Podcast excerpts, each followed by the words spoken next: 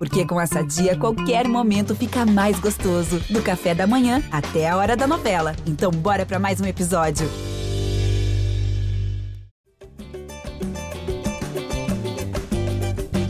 Jé Flamengo na área, começando mais um podcast, uma resenha dedicada a todo torcedor rubro-negro, edição 351, chegando para tratar de uma vitória, classificação importante do Flamengo na temporada. O Flamengo venceu o Atlético Paranaense por 2 a 0 na Arena da Baixada, está classificado para as semifinais da Copa do Brasil. Eu sou Jorge Natan e hoje estarei junto do Arthur Lemberg, nossa voz da torcida, e também do Caio Mota, nosso comentarista aqui. Eu já vou chamar o Arthur Lemberg, porque a gente estava conversando aqui em off e o Arthur está feliz. Arthur, muita gente né, valoriza só a classificação, não analisa tanto o jogo, outros preferem dizer que o jogo não foi tão bom, apesar da classificação. Eu sei que você está felizão, como a gente estava conversando em off aqui, Quero saber a tua reação, Arthur, depois dessa classificação para mais uma semifinal de Copa do Brasil. Fala, Natan. Fala, Caê. Quanto tempo? Galera que está ouvindo, prazer imenso comentar esse jogo, cara. Estou alegre em vários aspectos, em várias camadas. Esportivamente, pelo resultado, pela vaga, pela lição de moral que a gente deu numa torcida que se comporta muito mal no seu estádio. E pelo Gabigol, fiquei feliz só por tudo que ele assustou lá, toda a alopração que ele provocou lá no Paraná. Eu adoro quando ele faz isso e que ele mostra por que, que ele está ali no top do, dos goleadores do Mengão, né? 151 gols e o time jogou muito bem. O mais, mais importante, o time jogou muito bem. Eu acho que o Sampaoli está mostrando as suas, as suas qualidades, fez um time que se adapta a cada jogo e o time de ontem soube sofrer na hora certa, soube chegar lá e fazer o gol. E também agradecer o Atlético, que foi bonzinho com a gente demais, né? Porra, levou o Vidal, fez gol pra gente e ainda deu lanche pro Gabigol. Continuem assim, tamo junto. tá certo, Artuzão. Vou chamar o Caio Mota, cair de volta aqui, ele que vai ocupar essa nossa lacuna aí para ser o analista, o comentarista e falar o Caê. O Arthur já disse que achou que o Flamengo jogou muito bem. Quero saber se você concorda, porque eu vi muita gente reclamando um pouco de que o Flamengo sofreu em boa parte do jogo, né? Foi um pouco dominado ali pelo Atlético em determinados momentos, e teve até gente dizendo que o Flamengo só teve sorte. Quero saber qual é a tua opinião, se você acha que teve sorte, se teve mérito, como é que foi a atuação do Flamengo lá na Arena da Baixada. Fala, Natan, fala, Arthur, um prazer estar de volta aqui. Eu que era para ser fixo às segundas-feiras, mas a seleção brasileira, é, de forma aí extraordinária, fora do padrão, tem sido bem movimentada. Próxima segunda-feira, por sinal, vou ter que ir a São Paulo, não vou participar novamente presente, mas é sempre um prazer estar aqui com o Arthurzão, que tanto tempo a gente não, não bate esse papo. É, cara, eu acho que é uma ponderação que a gente precisa fazer sempre aqui de trazer de uma realidade, né? Eu acho que a gente tratar uma classificação na Arena da Baixada, com uma vitória por 2 a 0 como um problema, eu acho que a gente está vivendo muito mais no mundo utópico do que dentro de uma realidade até histórica do que é o Flamengo nesse estádio. Né? Até bem pouco tempo, o Flamengo tinha mais de 30 anos sem ganhar na Arena da Baixada em jogos por competições nacionais. Tinha aquela vitória lá com o gol do Ronaldinho Gaúcho numa Sul-Americana espalhada ao longo da história, mas em competições nacionais eram mais de 30 anos. do baú essa aí, hein? Era, é, parado na esquina, né? É, era, é, era, era e é um estádio bem complicado para todo mundo, não somente para o Flamengo. Eu acho que há de se entender e de se ponderar que trata-se de uma competição mata-mata. Em competição mata-mata, você competir é mais importante, muitas vezes, do que você é, querer dar espetáculo com a bola. Tem que se ponderar também que foram dois jogos consecutivos em gramado sintético. Tem todas, todas essas questões. Um adversário jogando em casa, num território hostil, com necessidade de partir para o ataque. Eu acho que o desenho do jogo, o roteiro do jogo, cumpriu a risca o que se esperava. Né? Eu acho que alguém imaginar que o Flamengo vai chegar na Arena da Baixada com a vantagem no jogo de mata-mata e vai colocar o Atlético na roda, eu acho que é você, é, no mínimo, você ignorar fatores históricos. Eu acho que há comportamentos padrão. Eu acho que um comportamento padrão ao longo dos anos para qualquer adversário é chegar na Arena da Baixada e o princípio de tudo é competir. Depois, o desenrolar do jogo, você vai conseguir se impor e ter um certo domínio. Agora, querer problematizar o jogo de ontem, eu acho que é um pouco demais, assim. Acho que o Flamengo foi lá, fez o seu papel, não sofreu hora nenhuma, fez aquele chuveirinho para lá, chuveirinho para cá. Matheus Cunha muito bem, reforçando mais uma vez essa grande fase dele, que valeu a pena a aposta do Sampaoli. Acho que foi uma classificação tranquila de um Flamengo que fez valer o seu favoritismo contra o Atlético, poderia aqui na época da, do sorteio, e chega para a semifinal favorito contra o Grêmio, ao meu ver. Pô, Isso aí, Carezão. É, torcida do Flamengo, você sabe, né? principalmente a Flá Twitter. reclama até da distringência pélvica. Então tá tranquilo, faz parte do espetáculo mesmo reclamar de tudo. tá certo, Arthur. Vou dando as boas-vindas aqui para a galera que está acompanhando a gente ao vivo, né? Além da gente estar tá aqui toda edição no nosso podcast, o nosso áudio que a galera escuta em todos os aplicativos. Estamos ao vivo no GE, no YouTube, no TikTok, na Twitch. Então, quem quiser participar, chega conosco aqui no chat do YouTube ao vivaço. Um abraço para o Tiago Oliveira, para o Dinardo Rodrigues, Juliano Vieira, José Maria Josino, Lucas Sávio, também para o Luiz Brigetti, Naziran Araújo, Harli Carreiro, a uh, galera chegando aqui para o Moisés Menezes, Rubens Aguiar, Alexandre, campista igual Caê, tá aqui de novo ele. Aí sim, esse aí é esse aí é falar que é pica, né? Pode falar? Pode, né? Já falei também. Pô, já, já, agora já foi falado. Mas olha só, o, o, Arthur, a galera vem chegando comentando aqui, né? Depois a gente vai ter o nosso show de abraço com o nosso glorioso Fred Gomes, que hoje está trabalhando mais tarde. Sempre é o protagonista. Mas teve o comentário do Juliano Vieira dizendo aqui: o que me deixa triste é as pessoas que se dizem torcedoras do Flamengo e, mesmo após a vitória, ficarem procurando defeitos e erros. Difícil. E aí, Arthur, eu acho que é aquilo: o torcedor. É o mesmo torcedor, Natan. Desculpa, sabe que aqui é, é o podcast de Jô Soares. Vai lá, né? é o Jô Soares. Eu, eu, eu, eu, e o Arthur, a gente é de interromper. Não, cara, é o mesmo torcedor que quer reclamar de, de por que, que não se cobra isso do Palmeiras. Ah, mas o Palmeiras pode. Quer dizer, ah, mas o Palmeiras pode tudo. Não, o Palmeiras pode ganhar e competir, e o Flamengo também, cara. Não, não, não adianta viver nesse mundo utópico, assim, a questão é, é toda essa, cara, assim, é, acaba que, ao meu ver, isso, isso joga contra o próprio Flamengo, assim, cara, você é, elevar o seu nível de expectativa, cara, querer que ganhe jogando bonito, com o time do Guardiola tal, é, todo mundo quer, cara, é o mundo dos sonhos, mas nem sempre vai, vai, vai ser possível. O próprio Manchester City venceu uma Champions sofrendo pra caramba contra o Inter, que todo mundo imaginava que, que ia ser amassado, cara. Futebol é isso, cara. É ter, é, vou repetir: território hostil na Arena da Baixada, gramado sintético, desvantagem do Atlético, que já condiciona um certo comportamento de ambos os times. Cara, querer reclamar disso é, é um pouco demais. O Atlético não teve uma chance clara construída, foram sempre chutes de, de fora, bola aérea. Querem mais o quê, cara? Ganharam de 2 a 0, podia ser 3 por alguns centímetros. Enfim, é um outro debate. Quer mais do que isso? Aí é, é, é um pouco de, é um pouco aí, de, de, de você viver na insatisfação. A torcida quer mais que isso e quer raspado, amigo. É normal, tá tudo certo. Deixa reclamar, deixa pedir. Manda minha pergunta aí, Natan, que, que o cara Deixa ia falar. Não, eu ia falar justamente sobre isso, Arthur. O torcedor tem a liberdade, né? Cada um tem sua opinião. Os analistas, eu acho que sim, né? A galera, a gente vê os programas. Ontem foi aqueles dias que eu fiquei vendo depois todos os programas ali depois do jogo, até porque o Flamengo fez questão de não deixar ninguém falar, então não teve nem coletivo de São Paulo para assistir. Mas depois a gente aborda esse tema. É... E a galera analisando, e isso eu acho que é tranquilo. Você tem que analisar o que foi bom, o que não foi tão bom. Agora, para quem é torcedor do Flamengo, é muito legal esse tipo de classificação. Como o Thiago Oliveira disse aqui, é muito bom ganhar do Atlético, melhor ainda tirar onda na casa deles de Olé, a vice, não teve coisa melhor. E o que deve ser frisado, Arthur, em nenhum momento, desde que o Flamengo virou o jogo no jogo de ida, essa classificação teve ameaçada, né? É isso, a gente não pode perder a dimensão do, do que, que foi esse embate. 4x1, papai. Isso é, porra, Flamengo em bom sucesso, Flamengo Olaria, Flamengo Fluminense, nossos fregueses. Tá tudo certo. O Flamengo está se impondo e fazendo o jogo que tem que fazer. Ah, não deu show, não teve goleada, meu irmão, tá tudo certo. Aliás, eu sei que tem hora para a gente falar sobre esse negócio do Flamengo, essa postura, para mim, equivocada da diretoria, mas vai ter hora também para eu falar mal do juiz, porque, porra, não aguento Cara, mais vai, o Flamengo vai. ser roubado, padre. O que, que, é isso? O, Nat... o Natan, coitado, ele faz o roteiro dele ali, pô, pegou Caê e Arthur. Não, mas já quer falar então sobre essa questão? Pode jogar fora. Gente... Não, ah, não, o roteiro é só um guia. A gente, é, é que eu acho que essa questão, a gente pode até trazer já para agora. Depois a gente fala sobre o jogo. Eu acho que teve boas atuações que a gente tem que comentar, mas já que a gente já abordou, eu, eu mesmo acabei citando.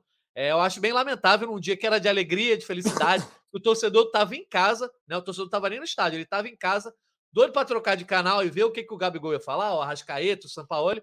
E aí o Flamengo, nesse genial o protesto do silêncio, decide não deixar ninguém falar. Então, se vocês quiserem comentar, porque, Arthur, a gente comentou sobre o Palmeiras na semana passada criticando, então acho que também a gente precisa criticar o Flamengo agora. É isso. Vai, Caê, vai tu que eu tô cansado, eu vou depois. Não, cara, eu até cheguei até cheguei a falar em bastidores com alguns dirigentes, assim, que eu tenho, tenho uma relação de que, cara, assim, eu acho que é um protesto, é, primeiro de tudo, inútil, assim, não acho realmente que a CBF esteja nada preocupada se o Flamengo vai falar ou não vai falar. Acaba que, nesse caso específico, não foi nada contra a imprensa, foi algo contra a CBF, mas como eu costumo falar, quando eles tentam é, se fechar diante de algum questionamento com a imprensa, é o seguinte, cara, você a imprensa é apenas interlocutor para que chegue a mensagem ao torcedor do Flamengo. Como o Natan bem falou, ainda mais imagina uma entrevista pós-jogo do Gabriel ontem. A quantidade de tiradas que o, que o Gabriel poderia dar, a quantidade de respostas que ele poderia dar para tanta grosseria e falta de educação que ele sofre principalmente nesse estádio. A gente vai falar também sobre isso daqui para frente, entendeu? O quanto que o São Paulo poderia vislumbrar essa sequência agora de um Flamengo que tem um caminho muito interessante, muito aberto nas duas competições de mata-mata novamente e que precisa traçar uma estratégia para recuperar aí, é, encurtar a distância para o Botafogo. Tem um clássico domingo contra o Fluminense, enfim, uma série de fatores que a gente poderia estar aqui abordando e há outras maneiras de se protestar, sem contar a falta do ineditismo, né? A partir do momento que você faz a mesma coisa que o Palmeiras fez semana passada, você nem tem o impacto do ineditismo. Ah, estou aqui querendo criar um impacto porque eu não vou falar. Não, porque o teu principal rival há 10 dias, há uma semana, fez a mesma coisa e não deu em nada, praticamente, assim, no sentido é, prático da, do conflito com a CBF. Não, não vou entrar no mérito de pênalti, de não pênalti, desses fatores aí, porque se a gente for entrar nessa bola de neve aí. Isso é depois, é... isso é depois. Não, não, não. Eu digo da, da questão até de que assim, ah, o Palmeiras passou a ser beneficiado porque não falou, entendeu? Acho que, acho que se a gente entrar nessa bola de neve maluca aí, então segunda-feira a gente vai estar falando que o Flamengo foi, foi beneficiado. Então é isso. Então, acho que assim, pois a gente está é tá, tá entrando num, num, campo de subjetividade até perigoso. Né? Assim, eu só não consigo ver efeito prático disso. É, o torcedor pode até falar, ah, mas eu não queria ouvir ninguém. Beleza, direito seu, mas são 40 milhões. De repente, se dois dos 40 milhões queriam escutar, eles têm esse direito como não, torcedor. Então, aí, eu acho que esse é o Natan, vocês já falaram do ponto de vista do torcedor, que eu concordo, é bonito também. Vocês são os caras que trabalham com esse público, vocês cuidam dele, beleza. Eu vou só para tentar falar algo diferente, falar do ponto de vista da gestão. Uma gestão que a gente, mesmo quando não está afim, é obrigado a elogiar o profissionalismo no trato com a coisa da grana, de fazer bons negócios. São caras que vendem bem o espaço do Flamengo. Aí chega num momento desse, o Flamengo, gente, é o maior produtor de conteúdo do futebol, do esporte da América Latina. Um momento como esse é para o patrocinador que paga para estar junto nesse momento deitar e rolar. Para os jogadores um jogador falar, para o técnico, não importa. É para tirar onda e ocupar o espaço. O que, é que o Flamengo decide fazer? Sair do espaço e deixar para os outros. Isso é de uma burrice empresarial, e eu posso falar sobre isso, que é minha área. Pô, você não faz um negócio desse, cara. Isso é um desrespeito com o patrocinador. Isso vai dar problema. E é, além de tudo, uma tática absolutamente inútil. Porque ninguém vai tomar, fazer a ligação de A com B, que o Flamengo não está falando, porque e sem falar que imitou o Palmeiras, uma coisa horrível. Pensou pequeno, foi horrível, foi a nota ruim da noite. A única nota baixa da noite vai para essa postura da, da, diretoria. Parei de falar mal e de falar bem de diretoria hoje, galera. Valeu. Cara, e, e tem um ponto que eu acho que é, que é importante, assim, cara. Vou até esperar minha, minha cara ficar grandona aí, porque eu acho que eu vou pegar esse corte para meter nas minhas redes sociais. é, tem, um, não, tem, tem um ponto que eu acho que é muito relevante e importante, seja no debate a respeito de arbitragem, seja no debate a respeito de violência, seja no debate a respeito de comportamento de torcedores e de atletas dentro de campo, de enfim, de tudo. Que, cara, qualquer protesto, qualquer manifestação, para que ela seja validada, ela demanda coerência. Tu tem que ser coerente, tem que ter o mesmo comportamento no suposto benefício e no suposto é, momento em que você foi, foi prejudicado, entendeu? Acho que a partir do momento que o Palmeiras toma uma atitude individualizada, que o Flamengo toma uma atitude individualizada, que você tem um grupo que tenta defender que o episódio da Gabriela o, assassinato da Gabriela partiu da torcida X e a, outra, a, a torcida X está mais preocupada em dizer que partiu da torcida Y. A gente não vai chegar a lugar nenhum. A gente precisa ter um mínimo de maturidade e de senso coletivo como sociedade nesse ecossistema do futebol de que, poxa, cara, vamos ter um pouco de, de, de, de comportamento adulto e Palmeiras e Flamengo se unirem, então, contra os erros de arbitragem, de Palmeiras e Flamengo se unirem para buscar que a polícia faça a investigação mais correta possível no caso da Gabriela. Estou falando de Palmeiras e Flamengo, Corinthians, Fluminense, Botafogo, Vasco, assim. Enquanto os comportamentos forem individualizados, eles vão passar sempre a mensagem de que a busca é pelo benefício próprio ou pela autodefesa. Acho que assim, esses comportamentos têm que ser cada vez mais coletivos. E enquanto não for, vai ser sempre paliativo em busca de um benefício pequeno adiante. Isso não vai chegar a lugar nenhum. Então, acho que é tudo muito ruim, porque é, os protestos e as manifestações não visam uma evolução, seja a gente como sociedade, seja a gente como bem do futebol brasileiro, dentro e fora de campo. A, a, a, preocupação é sempre de uma autodefesa quando você é acusado de ser beneficiado, ou um ataque quando você se sente prejudicado. Isso tudo é muito ruim, seja o Flamengo, seja o Palmeiras, seja o Goitacai, seja o americano, seja quem quer que seja. Então fica essa reflexão aí, porque dessa maneira, como eu falei aqui, ah, não falou hoje, chega domingo, por acaso acontece um lance polêmico pró-Flamengo, vão achar que é porque ele não falou hoje, isso foi um benefício diante de um protesto, e assim, vai virar essa roda gigante eternamente. Aí, domingo, quem não fala é o Fluminense, na outra quarta-feira, quem não fala é o Olímpia, no outro domingo, quem não fala é o América Mineiro, a gente vai chegar aonde desse jeito? Então, eu fico, trago para vocês essa reflexão. De fato, é uma reflexão importante, porque a gente acaba trazendo sempre esses temas muito externos, fala menos do jogo, né? E, e eu acho que as posturas das diretorias contribuem para isso, muitas vezes de forma, acho que equivocada. Inclusive, está dividindo opiniões aqui no chat, né? O campista igual cair dizendo que o protesto mais veemente seria falando e não se calando. Uh, já o João Carlos Lopes Bezerra. Flamengo fez certíssimo em não dar entrevista. Protesto bem feito. O Rubens José Porfírio também parece estar do lado aí da diretoria do Flamengo, dizendo que o Palmeiras ficou sem falar e houve pouca crítica da mídia.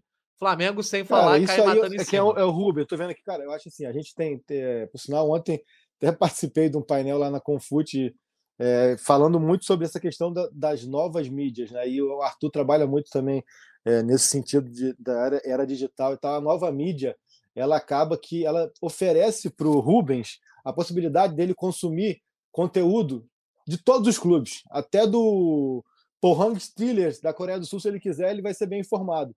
Só que ele prefere colocar uma tapadeira e só consumir o Flamengo. A partir do momento que ele só consome o Flamengo, ele vai sempre dizer isso. Porque o que o Palmeiras mais tomou foi pancada pelo que ele fez.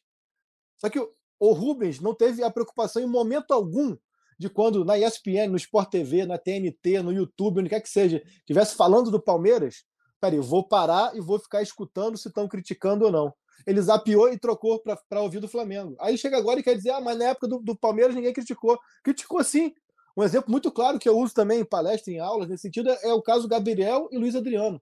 O Gabriel foi pego no cassino numa semana, o Luiz Adriano atropelou um, um, um transeunte durante a quarentena na outra semana. A torcida do Palmeiras fala, pô, só estão falando do, do Luiz Adriano, ninguém falava do Gabriel. A do Flamengo, pô, só falava do Gabriel, não fala do Luiz Adriano. Não, meu filho, tu tem a possibilidade de você escutar sobre o mundo. E você só quer escutar sobre o que te convém. Então, assim, não, não joga para cá essa, essa responsabilidade. Agora, peraí, Caê, tem um lance que o amigo aí, o Zé Porfírio, tem que se tocar também, é o seguinte.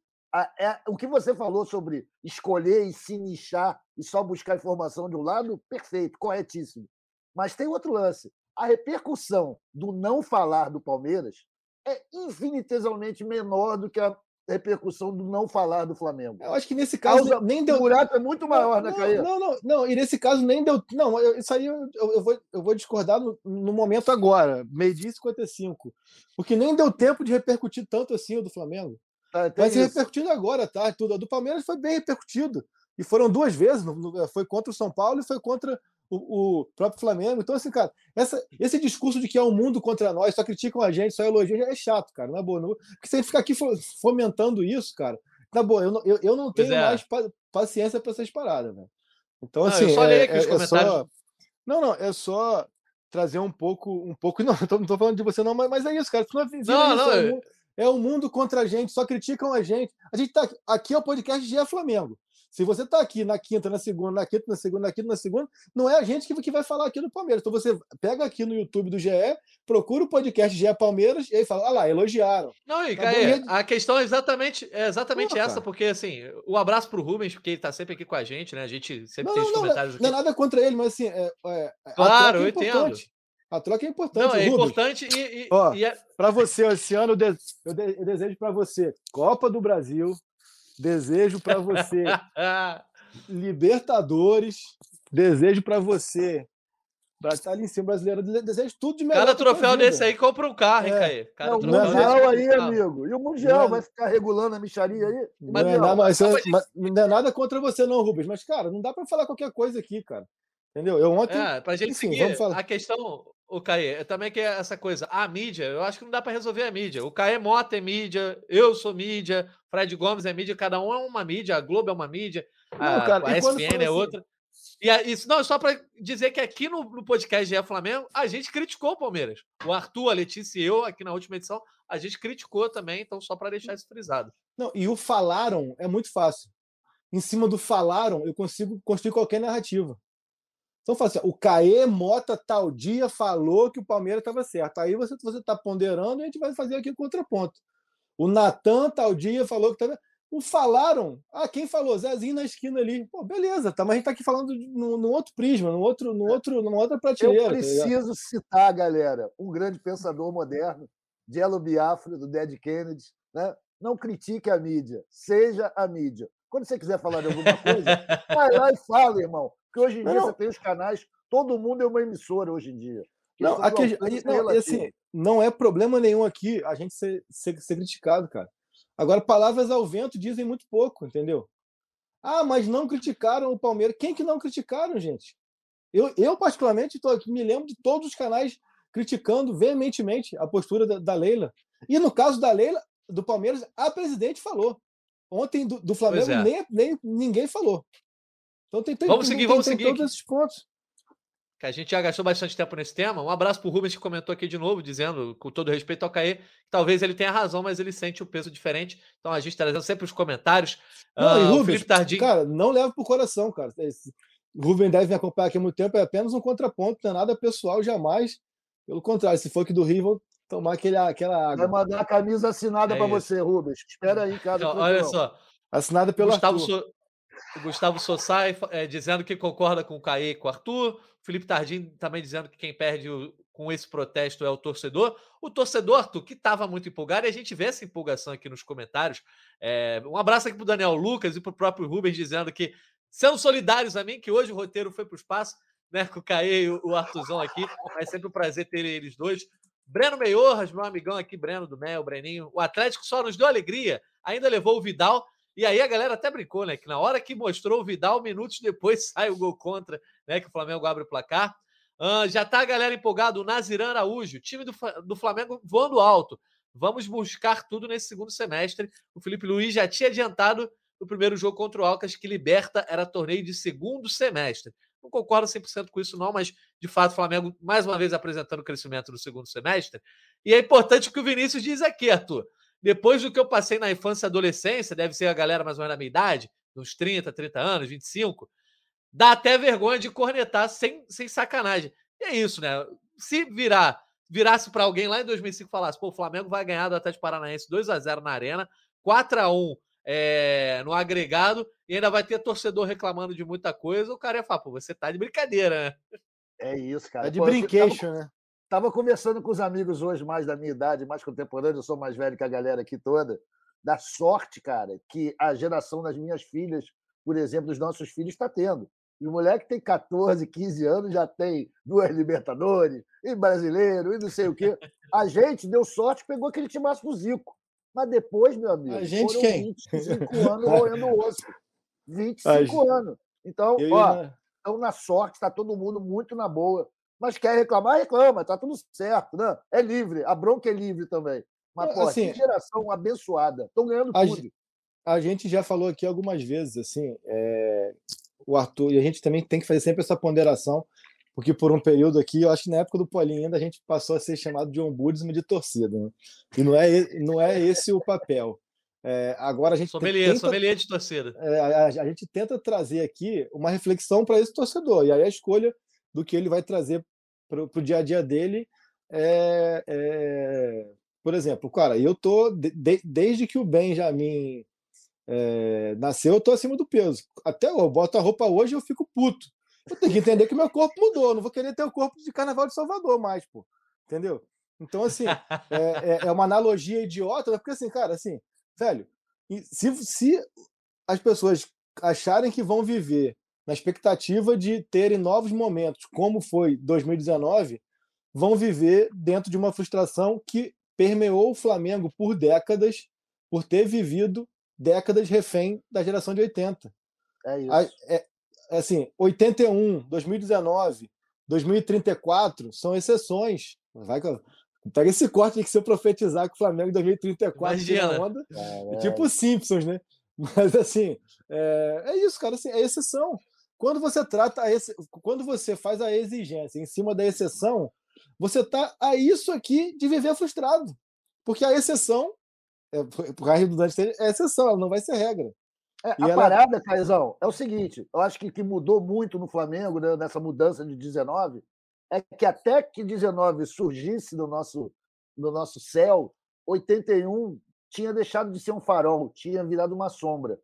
E a geração 19 transformou 81 no farol, assim como 19 é outro farol agora, irmão. A gente está em então, outro, já passaram quatro anos. É outra galera, é outro é. jogo, mas esses caras são exemplo. Maravilha, mas não precisamos não. ficar amarrados a ele. Por Exatamente assim, cara. Eu acho que, que o Flamengo, pô, é, é, e vivo muito de perto do Flamengo minha vida inteira, é, cara, ele tem essa tendência de viver amar, digamos, amarrado, assim, apegado a tempos de glória, e isso muitas vezes gera muito mais um peso para quem vem né, na sequência do que até mesmo uma inspiração, como talvez deveria ser, entendeu? Então, assim, eu acho isso muito ruim. Ah, hoje mesmo a gente vive aí é, o tempo inteiro se quer a volta de Jesus, Gerson voltou, quer, quer volta de. Se disser que o Mari volta, o pessoal quer. Se disser que o Rafinha volta, o pessoal quer. Se disser que o Michel volta, o pessoal quer. Gente, a vida você. Adriano, eles pedem. É, pedem para voltar Adriano. É, você sabe disso. A, a vida você tem que andar para frente, reconhecer e va valorizar o que passou, mas sabendo que o importante para o Flamengo é que siga, é que exista 19, 22, 23, 25, 28, continue ganhando. E os novos ganhadores têm que ser valorizados. Eu acho que assim, eu acho que há um, Está é, é, tá entrando aqui numa, numa reflexão histórica do Flamengo, é. que nem é, nem é o tema, assim, mas, cara, eu acho que é, vale a gente ponderar a diferença de, de tratamento de 2019 para 2022. Anos que são igualmente vitoriosos, de maneiras distintas, e a Libertadores de 22 é muito mais vitoriosa e histórica do que a de 19. Só que eu acho que a, é, se subestima muito 2022 por esse apego a 19. Então, assim, a gente vai, vai viver sempre nessa, nessa insatisfação. Quando ganha o brasileiro de 2020, em vez de comemorar o título, lamenta porque não ganhou a Copa do Brasil e a Libertadores.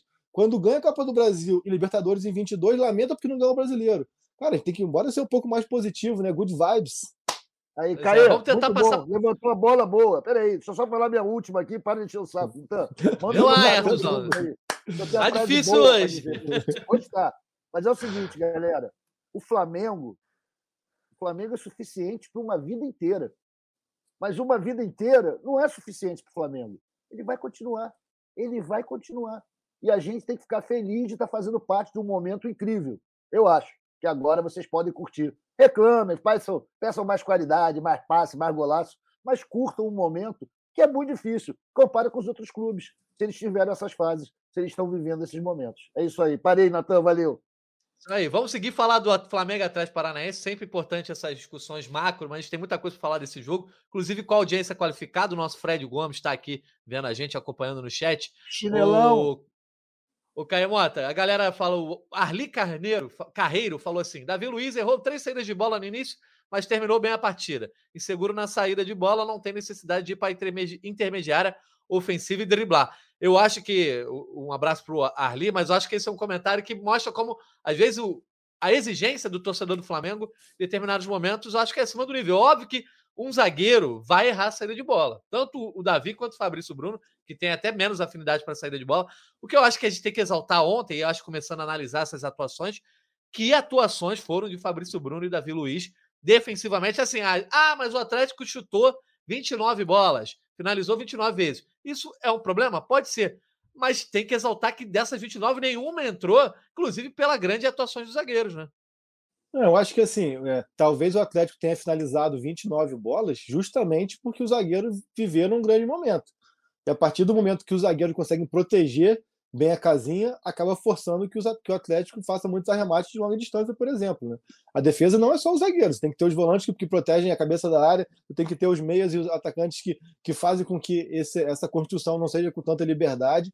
Acho que, o Flamengo ontem conseguiu forçar que o Atlético levantasse muita bola na área e, arrema, arrematasse muito de fora da área. Eu acho que isso, na minha percepção, é uma estratégia é, defensiva positiva. Assim. Eu acho que é, até é, postei ontem isso. Eu vejo o Davi como um pilar importantíssimo dessa volta por cima do Flamengo na temporada, como já tinha sido é, no ano passado. É, o Fabrício Bruno, a gente acaba não ponderando, porque ele tem uma temporada muito mais regular e os elogios dele são, são contínuos desde janeiro. Então, o fato novo nesse momento é mesmo a subida de produção do Davi Luiz por sua capacidade defensiva e principalmente por sua capacidade de, de participação na construção desse jogo do Flamengo, que com o São Paulo ele tem tido muito mais a bola e tem tido muito mais essa demanda de construção de jogo. Né? Até também postei ontem, o pessoal tem uma certa dificuldade de ter paciência. Eu acho que depois do jogo eles estão acelerados, não conseguem parar para ler de acordo com a pontuação correta. ainda pontuei. É, muito importante, principalmente na saída de bola, ainda mais quando o Thiago Maia está em campo. Aí as pessoas quiser, pegaram isso para entender que eu estou elogiando o Thiago Maia. Não, é o contrário. É, quando o Thiago Maia está em campo, isso é por característica do atleta, e quando está ali, é um jogo como ontem que é mais combativo, ele é até importante pela capacidade dele de, de, de marcação, de ocupação de espaços, assim. Mas quando o Thiago Maia está em campo, o Thiago Maia acabou se desenvolvendo ou se é, evoluindo na capacidade de jogo com os pés. Ele cada vez mais hoje participa menos, e quando participa, participa pior do jogo com os pés, quando não está o Pulgar, quando está o Thiago Maia, o Davi tem uma responsabilidade ainda maior, porque a construção natural é que seja zagueiro para volante, volante para meia, meia para atacante. Quando está o Thiago Maia, ele tem que quebrar esse, esse, volante, porque ele precisa passar por cima do Thiago Maia, o Thiago Maia muitas vezes que recebe a bola ou devolve para ele, ou se esconde para não receber essa bola. Então, assim, tem isso também. Ele acaba tendo que forçar muito mais quando o Thiago Maia está em campo, e por forçar mais, ele vai errar também. Agora fala assim: ah, mas ele tentou e errou um drible. Cara, quando tu pega 90 minutos de um jogo e, e, e, se apega a um drible que, que a qualquer atleta errou, tu tá muito mais predisposto a querer criticar esse atleta do que analisar realmente a atuação dele, né? E eu deixo também aqui uma reflexão, isso é uma coisa, é uma coisa que eu não consegui, não tenho uma resposta, é, e o Natan também viveu muito isso desde lá de trás, me impressiona como que há uma predisposição coletiva em sempre é, é, é, botar um, o, o, megafone nas críticas ao Davi Luiz viram tapa-boca na hora dos elogios. Assim, isso é desde Chelsea, PSG, Arsenal. Acho que os momentos de crítica dele há uma predisposição em gritaria e quando ele Essa vai é bem. Essa é minha deixa, Caio Bota. Essa é minha e deixa. E, eu falo e quando ele demais. vai bem, é um, é um, silêncio que assim, é retumbante o silêncio quando ele está bem, né? É isso. É, eu acho que ele pegou, pegaram muita implicância com ele, o Arthur, por causa do 7x1 também, né? É, cara. 7x1, é um cara rico, é um cara bem sucedido, só joga em timaço, ganha bem a pampa. Todo mundo fica com raiva dele. Eu reclamava pra cacete dele, principalmente, vocês sabem, pois daquela é. bicuda louca, a bicuda louca que um cara fez. O Caê acabou de desenhar pra gente por que, que ele fazia isso, né? Porque ele não tinha uma saída de bola pelo meio, alguém para passar a bola para ele, ele era obrigado a dar essa bicuda. Eu concordo com o Caê, não era o objetivo do programa que eu viesse aqui para concordar com o Caê Mota, mas, pô, Fabrício Luiz, Beckenbauer, Beckenbauer na regularidade. Desde janeiro a gente não tem nem o que falar. E o, e o Davi Luiz, ontem, amigo, jogou muito, muito. E o fato das conclusões é, é, são resultado de que ele fazia os caras ter que chutar a bola, se livrar da bola, porque não partia para cima dele. Jogou muito e eu, eu faço minha meia culpa quando falo mal dele. Ontem jogou muito e está de parabéns. E o Flamengo, hoje está rolando papinho de Sérgio Ramos. Tá, para você ver o nível da galera, né? Hoje Deixa é isso para depois. Não alimenta essas coisas, não, o, o Arthur. Oi, Olha só. Rapidinho, rapidinho, só para eu, eu, passar, é. dar uma pincelada só mais aqui, se você quiser aproveitar e falar um pincela, pouco mais sobre o Thiago. Pincela. O, dá, o Cristiano Mazini dizendo que o Thiago Maia errou muito. O Felipe Tardini perguntando se pesou jogar com um volante só e se a ausência do Pulgar, né, que foi ali uma ausência de última hora no aquecimento, né, dando lugar ao Thiago Maia. O Rubens Aguiar dizendo que o Thiago, dizendo que o Thiago Maia está querendo o prêmio do Pichote, dando muita pichotada, e o Alak Dias uh, dizendo que o Thiago Maia é ok. O cara não é ruim e tem bons momentos, mas acho que não pode ser titular. A tendência é o Thiago Maia, primeiro, do ano passado para cá, uma queda livre, assim, uma queda de desempenho muito grande. Uh, mas a tendência, né, o, o é que o Alan ganhe mais espaço, o Thiago Maia perca, inclusive porque o Alan entra ontem uh, no segundo tempo e já dá alguma amostra. Obviamente, ah, não vou dizer jogou bem, mudou o time, mas já dá alguma amostra de como ele pode ajudar em alguns pontos, né? Cara, eu tô bem curioso para ver esse time com Alan e Pulgar. E aí eu acho que aí sim a gente vai ver o Davi errando menos, o Fabrício errando menos, porque eles vão ter que forçar menos, né?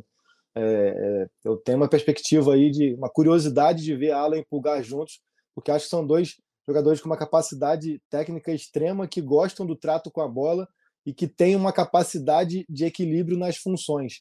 Eu acho que se eles conseguirem sincronizar bem a questão do vou usar aqui a numeração 5 e 8, eu acho que eles têm uma capacidade de se inverter no decorrer do jogo muito grande. Assim, acho que o Flamengo é um time com Alan, Pulgar, Gerson, Everton Ribeiro, Arrascaeta, Pedro Gabriel, é, tem aí um, um, time com uma capacidade técnica gigantesca, e aí deixa até o Ayrton Lucas e o, e o Wesley para passarem velocidade ali para dar opção, mas vai ser um jogo por dentro de muita capacidade é, construtiva. Né? É, então, tô, bem curioso, não sei nem se é, se é o time, time dos sonhos do São Paulo, seria o meu time dos sonhos, porque é um time que assim né, é, é difícil você ver no futebol brasileiro assim é, um time, uma equipe que se permita ter tantos jogadores com capacidade técnica, né? Você pegar do Davi ao centroavante, seja qualquer ele que seja, é, até vou, ter, vou até descer mais para o Matheus, que também tem um jogo com, com, com, o pé bem.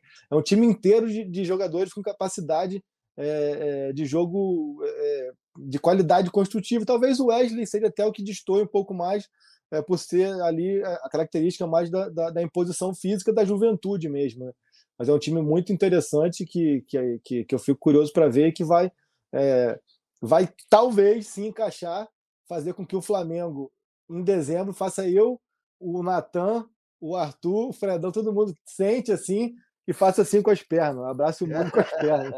É. Tá chegando a hora da gente. Daqui a pouco, alguns programas, a gente já vai estar tá falando sobre isso, Libertadores, dependendo do Brasileirão. O, o Arthurzão, é, um dia que a gente exaltou tanto é, os jogadores aí mais defensivos, eu acho que teve boas atuações ali em todos os pontos. Acho que o Ayrton Lucas, de fato, não tem mostrado o mesmo desempenho, mas é que a gente também aumentou né, é, a nossa expectativa com ele. Mas que a gente nem fala tanto dos homens de frente, que eu acho que não produziram tanto ontem, mas quando aparecem, aparecem de forma decisiva. É impressionante como tanto a Rascaeta como o Gabigol, o Everton Ribeiro, mais uma vez, eu acho que teve muito, lances muito bons, está vivendo boa fase, mas Arrascaeta e Gabigol, nesses jogos grandes, nesses jogos decisivos, os caras conseguem fazer diferença. E foi um gol que o Arrascaeta, o primeiro gol, teve participação direta. O Gabigol marca o segundo gol e tem o lance do fatídico impedimento, que é um lance direto, que é Davi Arrascaeta e depois Gabigol. Os caras sabem jogar esse mata-mata, sabem jogar essa fase aguda da temporada. Eles sabem jogar e mais que isso, Natan, eles parecem que eles crescem nos momentos decisivos, nos momentos difíceis, nos jogos em que os outros jogadores mais comuns se encolhem, se escondem, esses caras vão para cima, pedem a bola. Né? Eles têm muita determinação nisso daí. E olha, o Gabigol ontem passou 80 minutos no jogo que a gente não viu, né? talvez 70. Mas, meu irmão, na hora que precisou, na hora que chegou nele, ele não tem medo. Ele foi lá e fez o dele, assim como o Arrascaeta, que, aliás, vamos combinar, né? uma vergonha o Sofá Score não contabilizar a cabeçada do Arrasca como assistência. Porra, assistência, amigo. O cara foi lá e meteu um gol antes do nosso, tá tudo certo. Grandes jogadores, o Flamengo está muito bem. E só para fazer um elogio rápido aos nossos laterais ontem, que se não foram exuberantes no apoio, que é, é a característica deles, eles tiveram ali atrás um posicionamento muito bom, porque os caras, aquele o argentino Lourinho lá jogou para cima deles, uruguaio, né, Canova? Uruguai, é. Ficou para cima do cara o tempo todo. Foi um jogo difícil. Eu acho que eles saíram muito bem. E aquela questão que você falou, Natan, o sarrafo tá tão alto com o beijinho, a gente está colocando o sarrafo tão alto, que se ele não brilha, a gente já fala, pô, ele tá mal. Não é que ele tá mal, irmão. Ele é, botou tá até bola na trave ontem. É, não, ele não tá voando, uma... só isso. E tem uma questão com tanto com Wesley quanto com a Ayrton, que é a falta de, de descanso, né? É, são, são talvez os jogadores ali, juntamente com o Fabrício, que jogam todas. E acaba que, naturalmente, um jogo ou outro vai estar estafado, porque está o tempo inteiro, está desgastado, um calendário absurdo. Acho que o Flamengo está é, nítido que o. É, eu acho que o, São Paulo vê tanto Felipe quanto Varela, mais como composição de uma linha de zaga ali, até do que como laterais. Ele gosta de, de laterais que esticam bastante, talvez até o próprio jogo do Palmeiras, quando você espeta Luiz Araújo e Cebolinha, seria um jogo para você dar um descanso para algum deles e ficar um pouco mais posicionado ou com o Felipe ou com o Varela, o São Paulo não quis assim. Então são jogadores que estão sempre jogando e, e, e, isso acaba que, enfim, mesmo sendo jovem, Chovem, mas não é, né, cara? Não é tão fácil assim. total. E total. ontem foi um dia, né, que a galera fez questão de exaltar o Gabigol, é mesmo que não tenha aparecido tão brilhantemente, principalmente no primeiro tempo, mas foi um daqueles dias que o cara, né, mostra a sua aura diferente, né? Como já disse, disse disseram várias pessoas, pode não ser o melhor dos jogadores do Flamengo, mas certamente é o mais diferente, que chama mais atenção. É uma atuação em que ele é provocado, ele provoca, ele gosta de jogar na Arena da Baixada, ele gosta jogar em ambientes hostis. Já aparece ali depois do primeiro gol, né? Naquela coisa de jogar em objetos, que ele pega o alimento ali, ele come. Vamos comentar sobre isso. Depois tem o lance do impedimento, que ele claramente é, interage muito bem com o telão, fala com o juiz, e no final, coroado por aquele gol. Eu acho por isso ele deveria ter falado. Poderia ser uma pérola tipo o inferno contra o Atlético Mineiro. Então, uma lástima o Gabigol não poder falar. E eu vou te perguntar, Artuzão, o que, que, você achou do Gabigol no jogo, principalmente né, nessa atuação além das quatro linhas, né, além do futebol? E foi meio né, perigoso esse negócio de comer o que, o que a torcida adversária joga no campo. Pô, começar por esse ponto, então. É um, um cara muito corajoso, um intrépido, um louco. Não se pode fazer isso não se sabe o que, que podia ter naquele biscoito, né? podia prejudicar ele, mas ele soube provocar, né, cara? E acho que tem uma característica, é o tipo como se fosse um, um item para ser analisado e dar nota para cada jogador, que é gabigolzice, em que ele é parâmetro. Ele sabe ser Gabigol, ele sabe provocar a torcida adversária, ele sabe deixar os backs doidos. Acabou que o Thiago Heleno foi, saiu fora por causa de uma discussão que ele começou ele perturba o juiz, ele é um jogador completo nesse sentido. E, ainda que não seja o melhor centroavante do mundo, ele é o melhor centroavante que o Flamengo precisa ter. Porque na hora que precisa do maluco, ele vai lá e confere. Ele não pipoca, ele não sai correndo, ele não se esconde, ele pede a bola. Tá tudo certo com o Gabigol, cara. Continuemos assim. Ele, Pedro, a gente está muito bem de atacante. Acho que o Gabigol teve uma atuação fantástica ontem, se não técnica, mas no, no todo, né, como personalidade, como produtor de conteúdo, ele é insuperável, padre. Ele é o cara, dentro do Flamengo, que já é o maior produtor de conteúdo, ele é o maior produtor de conteúdo. Ele no banco gera conteúdo, ele na arquibancada gera conteúdo, ele quando vai no cassino gera conteúdo, e que ele continue assim. Isso tudo traz lucro para o Flamengo, a torcida se amarra e ele entende o que é ser Flamengo. Ele com aquela camisa 10 ali, funciona demais. Pois é. Você acha que o Gabigol comeu. O que, que ele comeu ali? Era um brownie? Era um bolo? Era um biscoito? Quase que era um brownie ali com recheio de, de avelã. Olha. Um brownie. Ó. um brownie de óleo. Todo mundo errou. Todo mundo errou, porque eu vou pedir para a Luzi Alves, que está aqui com a gente no backstage hoje, para ela botar no ar aqui esse link que acabou de sair lá no GE, a matéria da Letícia Marques, que estava lá em Curitiba, né, acompanhando o Flamengo e ela descobriu qual foi o alimento que o Gabigol mordeu ali, para muita gente de forma até um pouco irresponsável. Foi um hambúrguer. Depois a, a Luz vai botar aqui para a gente dar essa matéria, essa moral para a Letícia. Foi um hambúrguer que a Letícia até brinca aqui, X Gabigol, né? E ela, a matéria é muito legal da Letícia aqui, ela falando justamente sobre essa noite de hostilidade diante do Gabi. É, tem, logo no começo do jogo ele leva uma falta ele cai de frente para a torcida do Atlético e começa a rir. No aquecimento, ele mostra a tatuagem da, da Libertadores, enfim. O Gabigol, como disse aqui, uh, o nosso glorioso. Cadê? Agora eu perdi o comentário. David Vasconcelos, o Gabi entra na cabeça do adversário. O Ives Costa Neto, Gabigol tem que se aposentar no Flamengo, já é uma lenda. João Augusto, falta só o Mundial para o Gabi virar estátua. É, de repente não é a melhor da tempor das temporadas do Gabigol no campo, mas cada vez mais fundamental nessa relação com a torcida e até nessa afirmação do Flamengo como é, o malvadão do futebol brasileiro, né, Caê? Ah, não, sem dúvida. O Gabriel é um personagem, como o Arthur bem pontuou, único no futebol brasileiro já há algum tempo, por sua autenticidade, pela forma como ele se comporta, por sua capacidade de decisão, pela forma como ele é, reage bem sob pressão. Então, sem dúvidas, assim, já está tá aí, virou substantivo, né, como o Arthur falou ali. Então, eu acho que, que passa muito por isso. É, agora, cara, a gente precisa ponderar um pouco aqui é, esse ambiente hostil que se tornou a Arena da Baixada, né, cara? E assim, não é somente contra o Flamengo, acho que contra o Flamengo dá assim uma inflamada um pouco maior, é, mas é, até vi algum, algum twitteiro ontem desses nossos é, colegas jornalistas que fez uma comparação que eu achei bem pertinente, assim, cara. Parece que se você é, começar o jogo e deixar algumas câmeras voltadas somente para a torcida do Atlético, parece que você está no Coliseu, assim, é, entre é, de pessoas inflamando gladiadores, assim, cara. Parece que o jogo é o que menos importa. É sempre xingamento, dedo do meio, é, agressividade, é, enfim, ofensas, assim, é uma constante pesada, assim, cara, que eu acho, acho desnecessário. Um estádio, pô, tão tão bonito, tão moderno, que, que gera uma atmosfera de pressão, sem precisar ser esse hostil da agressividade mesmo, assim.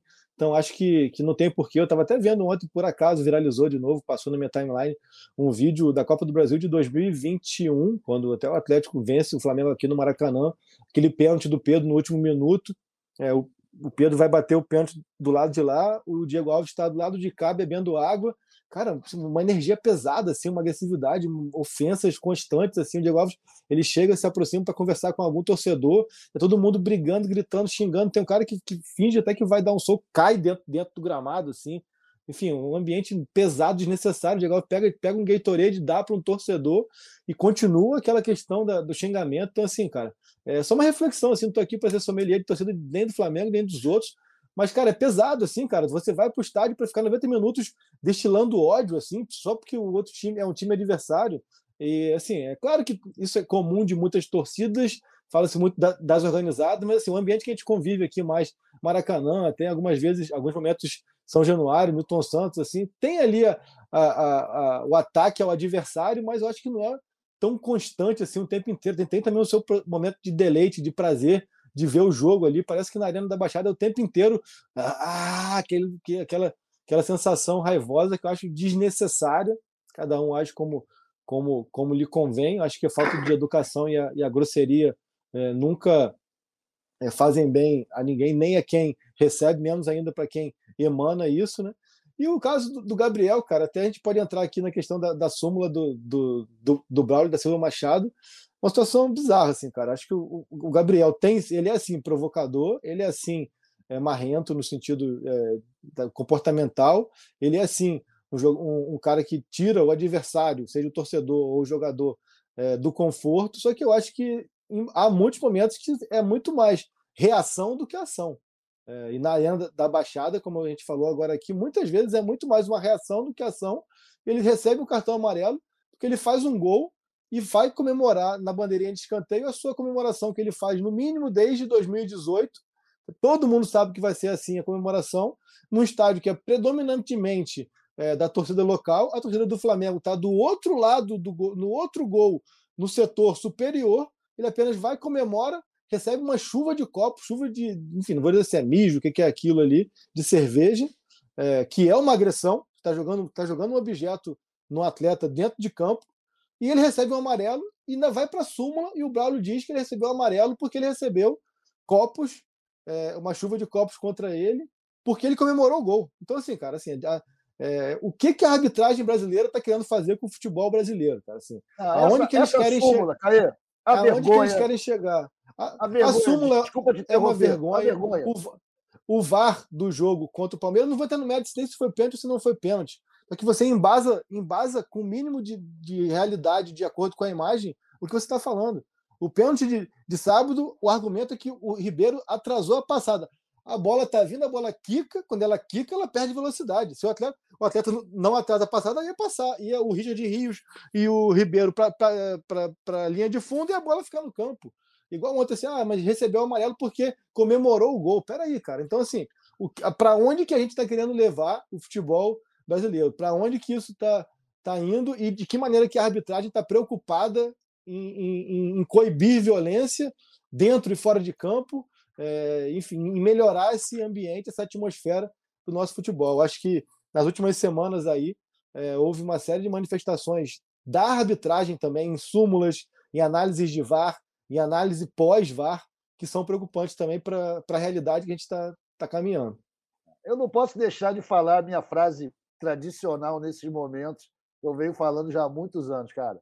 Flamengo roubado, as instituições democráticas nacionais estão funcionando normalmente. É o hábito, é o padrão, é sempre contra o Flamengo. E quanto às súmulas, Caê, que você aí citou, realmente, cara, estão todas concorrendo aos prêmios de ficção lá no Jabuti desse ano, porque não tem nenhuma conexão com a realidade essas súmulas. As justificativas para os cartões, para as punições ao Flamengo, são sempre viagem de ácido. O nego gosta de ir para cima do Flamengo. Tá tudo certo, o Flamengo aceita esse papel. A gente sabe que a gente mata os outros de raiva. Eu sou torcedor e sou orgulhoso do Flamengo ser esse cara, esse inimigo, esse malvadão que todo mundo quer derrubar. Principalmente as juizadas sem vergonha. Ainda bem que eu não sou jornalista, posso falar isso, vocês não podem. Eu acho que a gente consome o Flamengo e naturalmente a gente está tá falando do Flamengo, mas eu acho que é um, é um comportamento padrão ruim com, em todas as súmulas, em todas as análises de VAR, em todos os clubes. Assim, é, eu acho que, que é, que é uma falta de conexão com a realidade, como você falou aí é uma ficção que é um comportamento padrão. Em algum momento também vai, vai, vai existir pró-Flamengo e, os, e os, o, o, erro vai ser pró-Flamengo e os argumentos vão ser estapafúrdios do mesmo jeito. Eu vou voltar para aquele discurso que eu falei ali é, de quando os clubes se manifestam e, e sempre em benefício próprio. A arbitragem está muito mais preocupada em defender a, é, os próprios equívocos do que parar e refletir, putz, fiz bobagem. É isso mesmo. Ih, cai, até caiu aí, rapaz. Ó, caiu. Fica, Mas fica olha... falando mal do juiz, cara. O juiz vai lá e corta ele, porra. É, acabou sendo cortado e a gente daqui a pouco já tem que encerrar. Já, vamos, já batemos aqui 50 minutos de live, então não sei nem se o Caí vai voltar. Ah, bateria acabou. Falou que a bateria acabou. Enfim, ah, vamos ver se o Caí volta ou não. Mas, ô Arthur, para a gente fechar então esse jogo contra o Atlético Paranaense, teve um fatídico lance do, do impedimento do Gabigol, né? Que é, eu acho que a gente tem que respeitar a tecnologia e a gente não pode brigar com a tecnologia, mas quando há o fator humano, a gente tem que se é, cercar de cuidados. E aí, por que, que não, é tão fácil resolver isso? Por que, que não faz que nem a Premier League? Linhas mais grossas, se as linhas se tocarem, benefício o ataque, é melhor para o jogo, melhor para quem ataca, é, é, até perdi a palavra, protege a arbitragem, né? Porque o cara que faz uma cagada dessa, como foi traçada a linha no cotovelo, no braço do Gabigol, enfim. Para mim, estaria já é, outras imagens nas redes sociais já mostram que estaria de fato impedido até com a linha traçada corretamente. Isso aí eu acho que a gente não tem que ficar discutindo. Mas é preocupante, né? Como depende de um frame para cá, um frame para lá, um pixel para cima, um pixel para baixo. Complicado é, a arbitragem brasileira. Como a gente sempre fala disso, para a gente arrematar esse assunto e depois já caminhar para encerrar. É como você bem sintetizou aí, Natan, não tem mais nem o que dizer. É uma questão de responsabilização, né? a famosa accountability. Um vai deixando a responsabilidade para o outro. O que estão fazendo lá na arbitragem é criar novas camadas para que ninguém se responsabilize pelos erros. O que devia ser uma decisão monocrática do juiz dentro de campo vendo a coisa, já tem o assistente de linha, já tem o quarto árbitro, agora tem lá o cafofo do Osama com o VAR, aí é o cara da linha do VAR, ou é o cara do áudio do VAR. Agora já veio um novo papo, que é a câmera. A câmera não foi usada corretamente. Inclusive, se tivesse reta. Bom, cara, a responsabilidade é de todos. E o que a gente vai fazer é continuar reclamando do juiz sempre que anularem nossos gols. Independente do VAR, da linha grossa ou da linha fina. Esse é o papel do torcedor. Mas para quem, como vocês, são profissionais e estão tentando passar o fato né, sem viés, sem favorecimento para o espectador, para o público de vocês, fica cada vez mais difícil a função de vocês. Até para quem é especialista em, em arbitragem, porque são tantas camadas agora de sempre tem um outro responsável e nunca se pode apontar um culpado. O importa é o seguinte, irmão, chora aí Atlético, Mengão tá na semifinal, acabou. Se o gol foi assim ou foi assado, tô nem aí, eu quero é ver gol, porra. Olha só, para a gente fechar então, daqui a pouco eu trazer o bolão. Pergunta do podcast. O Coisa Ruim voltou, Arthur? É a pergunta do Paulo Henrique Marques de Oliveira. Pergunta, já ela se auto-responde. Coisa Ruim voltou. Aliás, ele nunca foi embora, né? ele estava um pouco devagar, um pouco de canto, mas ele voltou com tudo, O Flamengo está fazendo chorar. É The Ruthless Cry Machine. Todo mundo chora. Mengão ganha, todos chora. Menos nós. A gente está curtindo. É isso. Ó, o nosso bolão, Arthur, enquanto a gente. O Caio falou que vai tentar passar pelo menos para dar tchau. Nosso bolão, você acabou botando o Flamengo empatando, então você zerou esse placar. Assim como o Caê, que também botou empate. O Caê tá só ficando para trás. E o nosso líder, Fred Gomes, para o seu azar, ele cravou o 2 a 0 do Flamengo na Arena da Baixada, assim como a Letícia Marques. Então, O Fred Gomes volta a disparar na liderança. Eu botei 2 a 1 só fiz três pontos, e o Taiwan botou 4 a 1 é, fez dois pontos. Então, nesse momento, a nossa classificação. Acertou no agregado, né? Taiwan acertou no agregado. Palmas é verdade. O Fred Gomes já batendo 70 pontos, abrindo é 7 aí para você, exatamente. Arthur vem em segundo com 63, a Letícia já está no teu encalço, em terceiro com 61. Eu venho depois com 58, Taiwan com 57, o Caí lá atrás com 42.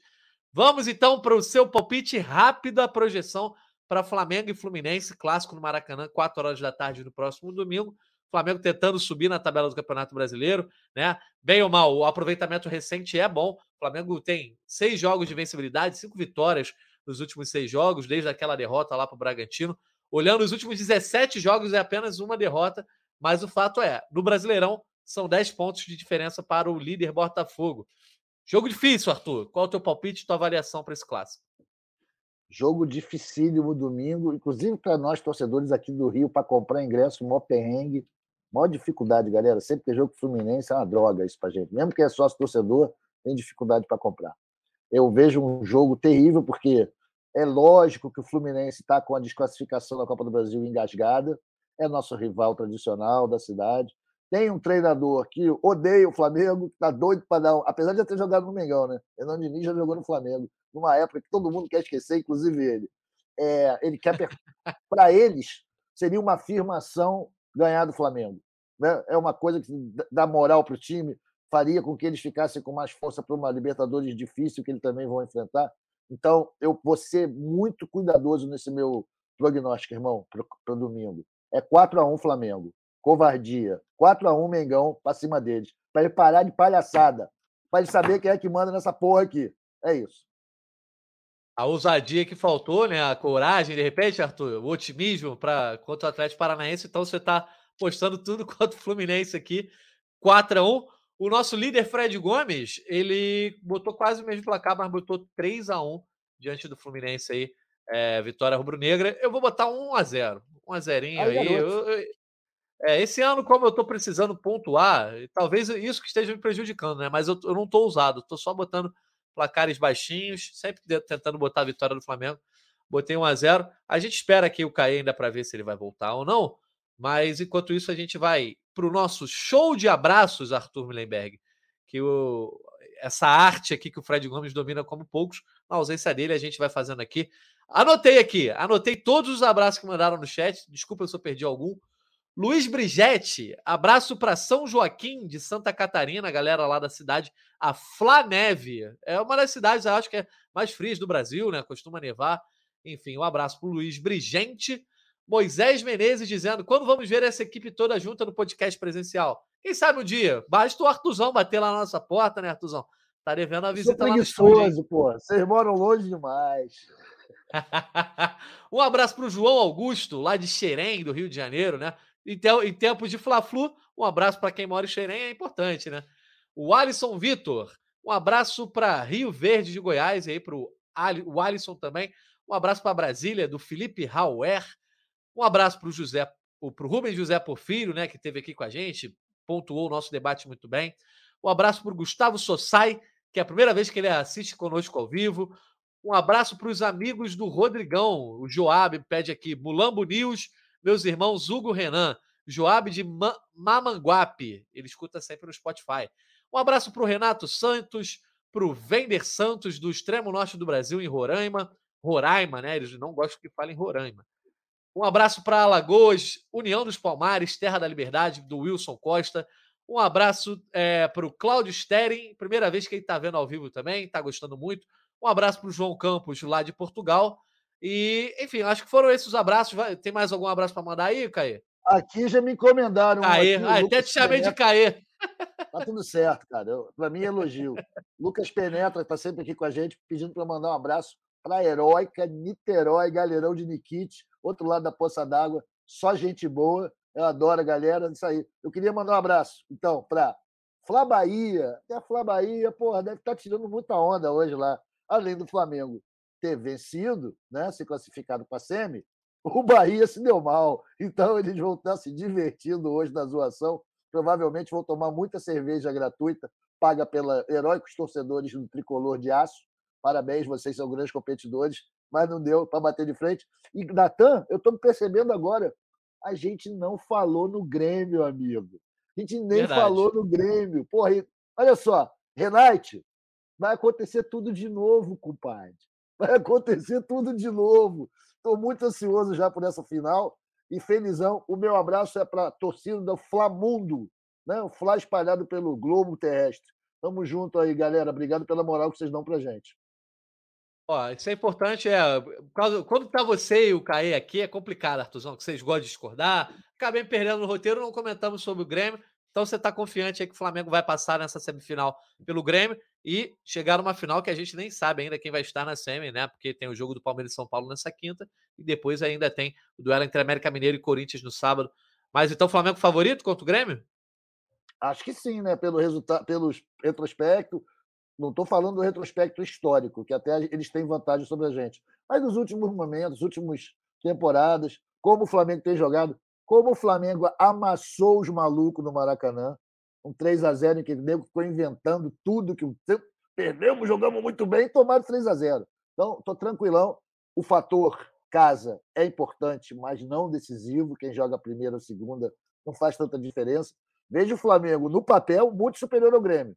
E vejo o Grêmio como um time que briga, copeiro e tal. E nós estamos lutando para chegar onde eles já chegaram na Copa do Brasil, que é no quinto título né, para depois, num futuro próximo, de preferência em 2024, pegar o Cruzeirinho de ser o sexto e ter as seis, seis Copas do Brasil. Ou seja, em 2025, se tudo der certo, a gente vai conseguir ser o maior vencedor da Copa do Brasil. É isso. Boa, vamos esperar esse, esse, essa fase, né? Semifinal só acontece em agosto ali, depois da Libertadores. Vou ler o um comentário do Boredon aqui. O Gabigol não teria como ser tudo que ele se tornou em termos de futebol e extracampo se não fosse no Flamengo. Ele mandou tantas vezes aqui que eu tô dando essa moral aí. E eu acho que. Ah, o Caê voltou, hein? Caê Mota voltou. Então, enquanto o Caê vai entrando aí, vou só ler aqui os abraços atrasados. Ó, é, salve para Brasília, Felipe Rauer. Já tinha mandado, hein, Felipe? Uh, para Cuiabá, no Mato Grosso, Juliano Vieira tá sempre com a gente. Humberto Rodrigues, é, de Goiânia, Goiânia e Goiás. Pode botar o Caê na, o Caê na moto, hein? Eita! o Caê Mota na tela. Pode Epa. botar o Caê Mota na tela. Um abraço para o Abrahones, também sempre com a gente aqui em Niterói. É, plantando beterraba, um abraço para o Sul. Uh, Ricardo Rocha, abraços para Neto Barreto, em Juazeiro do Norte. Mengão sempre. Acho que agora mandei todos os abraços devidos. Caio Mota, chegou para o show de abraços e a despedida. Para o Rafael Foca, em Vitória, no Espírito Santo.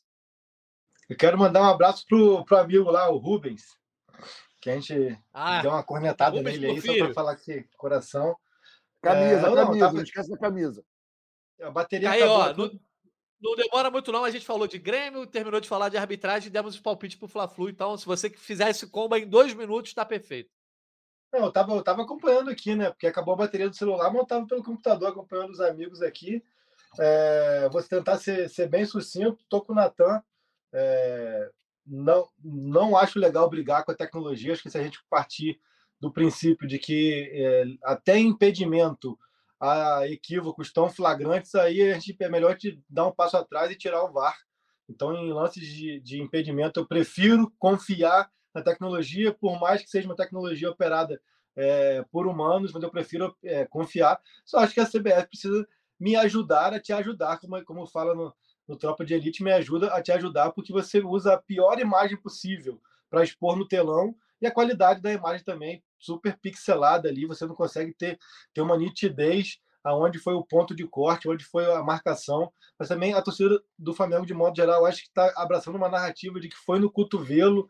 É, a gente sabe que de um tempo para cá a FIFA mudou essa orientação e o corte aqui do ombro para cima já conta. O Gabriel está no movimento de corrida, então, assim, também não adianta a, a CBF não ajudar e também ter má vontade do outro lado. É, não consigo ter uma análise a olho nu e diante de eu não conseguir ter uma análise a olho nu, prefiro acreditar na tecnologia, né? Porque a CBF precisa evoluir muito na questão do VAR. Do VAR Fla-Flu, eu vou botar um 2 a 0 aí para o Flamengo, mas já larguei esse. Ah, eu vou, eu vou só chamar um, uma plateia qualificada para entrar aqui. Fred Gomes apareceu para se despedir antes das férias, então enquanto você termina o seu comentário, o Fred vai entrando. Vai lá, Caê. Show. Não, então, é, Fla-Flu, vou colocar um 2 a 0 aí. Acho que o Flamengo chega, chega no melhor momento e, e vem de uma sequência interessante é, contra o Fluminense. Sobre o bolão, já larguei. O Botafogo aí, que é o Fred Gomes, a surpresa do campeonato, é, já está disparado aí. Então a gente pode chamar agora o Fredão de, de Fred Textor. E, e por fim, a respeito, qual que é o tema? O Grêmio. O Grêmio, eu acho que o Flamengo é favorito, não quer dizer, assim como eu disse que era favorito contra o, o Atlético, acho que é favorito contra o Grêmio e acho que será favorito caso o Palmeiras seja eliminado hoje para, diante do São Paulo contra qualquer adversário. Seria favorito contra o São Paulo, contra América Mineiro ou Corinthians. É, acho que tem um caminho interessante aí de favoritismo para buscar esse pentacampeonato da Copa do Brasil. É, e que seria bem interessante, curioso no mínimo, Flamengo contra Dorival Júnior nessa final, né? Vamos ver. Boa, isso aí, Caê. Valeu. Ó. O Fred Gomes já entrou almoçando, a galera tá se divertindo. Bota Fred, chat, bota Fred. Porra, aí complica, né, compadre? Eu fiz assim, todo respeito, cobri o Botafogo dois anos, mas, porra, pelo amor de Deus. Fala, Gago, fala, Artuzão. Me só mandar um abraço pra galera. Tô, tô entrando de férias, inclusive, Caê, que, pô, cobriu brilhantemente. Nosso clube vai nos ajudar bastante aí nas minhas férias, porque eu entro amanhã. Estava comendo mesmo um peixinho aqui. Eu falei, queria entrar para participar. Eu dei uma baixada aqui, achei que não fosse aparecer aqui eu deglutindo o, o, o peixinho aqui, mas não foi. Aliás, deglutindo não é aqui, né? Em outra parte da. da... Eu fui. Mastigando, mastigando. Eu queria falar bonito, eu sou filho de biólogo, de médica, e fui falar besteira. Ah, eu acho que deglutir é em outra parte do sistema digestivo. E, enfim, vamos lá. Mas, é, falando sobre meu palpite, 3 a 1 Flamengo contra o Fluminense. Mandar uns abraços aqui que eu estava devendo, tá?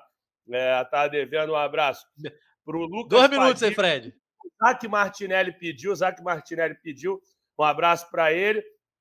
Para o Marcos Copolilo, que estava pedindo uma moral aqui também. Ele ah, nos assiste lá de Lisboa. Inclusive, o Caio vai gostar. Eu até falei, vou te bloquear. Olha como é que o cara me abordou. Fredão, aqui é o Marcos Paulo de Lisboa. Ouço vocês desde o primeiro episódio, me amarro no trabalho de vocês. Seguinte, vou dar uma dica legal, pois sei que vocês se amarram. KLB vai fazer show em Lisboa imperdível. Manda um alô pra mim. Eu vou te bloquear, irmão. Que mané KLB. Bloqueia, bloqueia. Aqui o Lisboa. Caê que é fã. É isso aí. Mas aqui, aproveitando, só assinando embaixo o que vocês falaram. Pô, a súmula é uma vergonha. Flamengo ontem, o Flamengo tem o Flamengo tem direito de reclamar o que aconteceu ontem. A expulsão do Gerson é brincadeira. O cartão amarelo do, do Gabigol não existe, entendeu? É brincadeira o que aconteceu ontem. O Flamengo ganhou mais uma vez lá diante de toda essa hostilidade. Caio falou muito bem. Assim, pô, colega nosso Flazoeiro, ano passado sofreu uma hostilidade lá, assim, uma coisa horrível. Um repórter ameaçando ele. Cara, meio. O, o, o Flazoeiro tem quase dois metros de altura. O cara, um toquinho de gente tirando uma onda com ele. É que você tem que sair daqui, não sei o quê, e, e ofendendo, não sei o quê. Meu irmão, tem que parar com isso, cara. Que isso é futebol, meu irmão, não é guerra, não. Entendeu? E aí aconteceu isso, perderam de novo. A dupla... Gritaram. Mas que... Quem falou com o Guilherme foi o Mickey. É. Mais fininha ele. Fred Gomes, daqui a pouco o Daniel Falcão vai expulsar a gente aí, ó. Só para você mandar mais um abraço pro João Augusto, ele pediu aqui, ó. Mando, claro, João Augusto, aquele abração. Obrigado, Falcão, por me deixar entrar de forma totalmente indisciplinada. Pelo menos arrumei, entrei arrumadinho, né, porra, de jeans aqui. Só que quem é Fred, Silva, fala, João fala pro Silva tá pedindo abraço. Ó, João Silva aí. também. Ah, não, não, não, não, não, não, não. O João Silva não. João não. Silva não, o Arthur, o Arthur querendo que você leia a pegadinha do João não, Silva não, aqui. Não, Tripa Seca fala dos reforços, não, ele só fala isso. que eu ia falar, Tripa Seca, o cara tá saindo de férias. Não, não, não, não. Pô, pelo amor de Deus. Tripa Seca é gente boa demais, mas, porra, não tem como, cara. Não, não, não fechou a contratação, não tem novidade. Tripa, desculpa, irmão. Só fala isso, tá Fred, parecendo papo. Olha, olha a legenda, olha a legenda que botaram para você aí. A legenda que botaram para você na live. Pô, tá de sacanagem. É por isso que Fã número um do KLB para me esculachar, pô. Pelo amor de Deus. Que vacilo, pô. que vacilo. Pelo amor de Deus, pô. Gente, olha, não, só para vocês saberem, não vamos falar de reforço hoje, não. nem Fred Gomes, nem Caemota, que vai ajudar na eu, então cheguei, vou ficar um é mês aí. Aí, pronto. É já deu, o Fred Gomes já deu, já deu o Rio e Gol. Ah, caiu, o Fred Gomes já deu o Rio e Gol. Eu dei o spoiler aí, é isso aí, pô. O, o Caê o reforço. Agora, se vai ter alguma coisa hoje, 5 da tarde, a gente subiu uma nota de reforço, beleza. Agora a gente não tem, a gente não vai inventar, galera. Cláudio Henrique Miranda, manda um abraço para o nosso grupo de zap de Nova Iguaçu. Gustavo Rafael Sidarta, tá mandado, irmão. Fechado, então. Olha só, vamos encerrar essa live que foi muito zoeira, muito bagunçada, mas assim que é bom, assim que a galera curte. Nosso Caemota discordando do Artuzão. Hoje até concordaram. Fred Gomes chegando no final comendo peixinho aí. Não, Não Fred Gomes. Prometo, prometo. Tranquilo. Não, para mim é sempre bom. Só que aí a galera foi solidária comigo no roteiro, mas vocês é que mandam. Eu só tô aqui para permitir o brilho de vocês, Fred Gomes. Você já mandou o seu palpite? Eu já mandei 3x1. 3x1. 3x1. 3x1. Não, só para saber se eu tinha anotado aqui corretamente, depois eu pego o palpite da Letícia. Não tem nada de bota Fred nem Fred Textor, não. Tô fora, Gago. Tô fora disso. Caete provocou nessa aí, tu pescou, hein, Fredão? tá não, até mastigando, vamos lá. Peixe. Tô comendo um peixe, por isso que eu pesquei. Então vamos lá para os nossos destaques finais, tá liberar o Caete também, que ele tem peixe. que. Tá deglutindo. A galera tá empolgada aqui. Se eu ficar aqui lendo os comentários da galera para o almoço do Fredão, a gente não vai sair daqui e a gente precisa encerrar essa live. Caio Mota, teu destaque final para a gente fechar esse GE Flamengo. Cara, o destaque final é um Flamengo que agora acredito que a partir do jogo de domingo pode e deve, ao meu ver, traçar um planejamento, uma estratégia para entender o que esperar desse Brasileirão. Acho que são 10 pontos, como tem um confronto direto aí, são três rodadas que precisa esperar de tropeços do Botafogo e conseguir essas vitórias. Acho que é totalmente acessível ainda para o Flamengo, mas o Flamengo que tem um caminho muito interessante, muito bem trilhado nas Copas. É, e agora precisa realmente traçar uma estratégia. Em alguns momentos, talvez, a questão de poupar, até que ponto não vale a pena você equilibrar forças contra o Olímpia e, fa e favorecer um pouco mais o brasileiro. O brasileiro que é uma competição prime para a torcida do Flamengo. Tenho certeza que se você perguntar para qualquer torcedor é, se ele prefere ganhar a Copa do Brasil ou o Brasileirão, não tem nem discussão. Então tem que precisa levar isso também para a estratégia em alguns momentos, poupar na Copa do Brasil, correr riscos né, para tentar é, se aproximar desse Botafogo surpreendente no Brasileirão, tão surpreendente quanto o Fred Gomes no bolão. Olha aí, o Fred Gomes mais uma provocação então para você. Aí, dá, tá dá o teu destaque né? final, Fred Gomes. Não, meu destaque final é assim, é mandar um abraço para a galera mesmo, agradecer o carinho, eu quis participar mesmo no meio do almoço, porque eu adoro participar desse programa, desse podcast, na verdade, estou sempre aqui. Vou ficar 24 dias no chinelinho, vou explicar por que 24. São 20 dias. Aí o, o Cauê estava me devendo duas folgas. O Cauê, o Thales, o Hector e a turma. Isso é armação, isso é, isso é armação. E aí, aí pega meu, fi, meu fim de semana depois. Então eu consegui fazer um, um amarro aí que deu Bem bolado. Certo. É, foi, foi uma boa jogada. Mas, assim, cara, uma grande vitória do Flamengo. Mais uma vez, assim, acho bacana é, a gente, como repórter, como, a gente tem que ser sempre isento e tudo mais, mas é importante destacar o quanto tem sido hostil, o quanto tem sido hostis as partidas do Flamengo em Curitiba. Entendeu? Acho que a gente precisa educar o torcedor. Sei que o torcedor do Atlético Paranaense não está assistindo, mas, pô, pelo amor de Deus, cara, é um ambiente muito, muito é, pesado para quem está lá trabalhando, torcendo.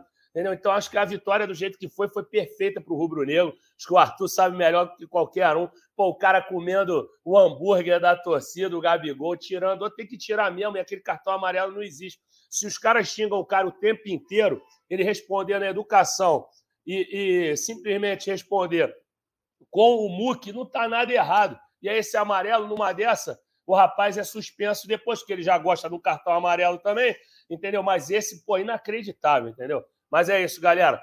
Feliz com as minhas férias. Meu pai está aqui do meu lado, vendo eu participar. Ele apontou para o fã um do abraço para o seu João. Aí mandou aqui um abraço para o seu João. Ele vai te falar que seu João é dono de quitanda. Ah, é, entendeu? eu esqueci disso. É. Mas aqui.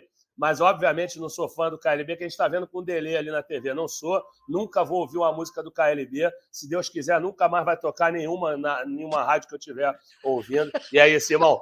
Vou aproveitar minhas férias sem KLB. KLB Jamais, irmão. Só se for um daqueles lutou boxe, né? Só se for para eu me estapear ouvindo. Ele não teve um que, que isso, rapaz? Ouvi KLB um soco no rosto, irmão. Valeu, galera.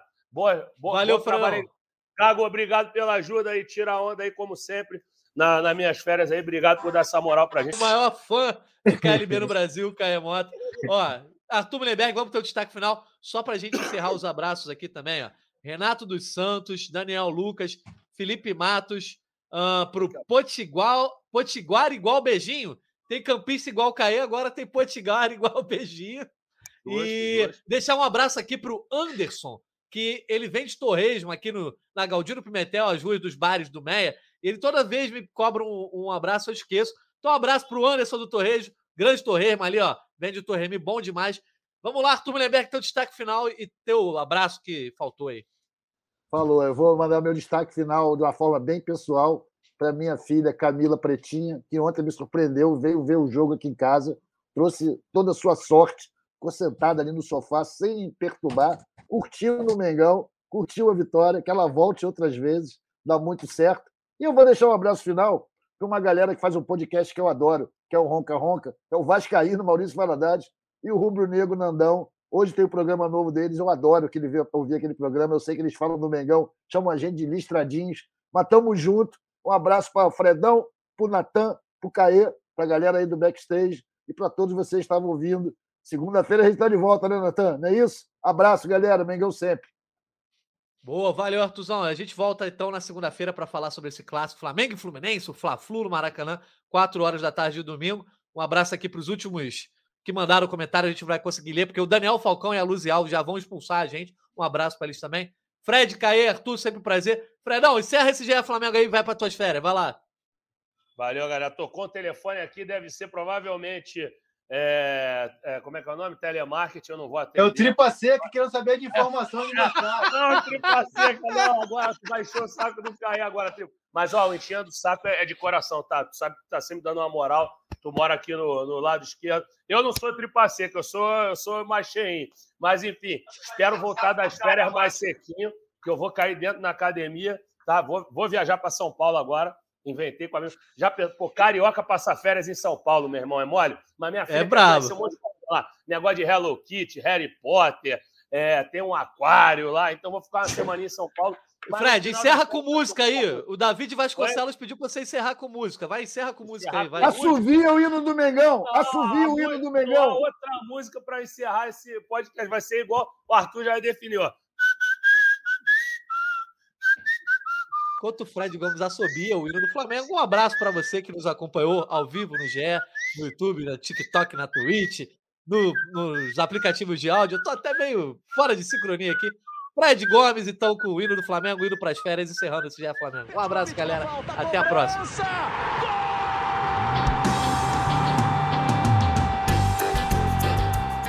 Sabe de quem?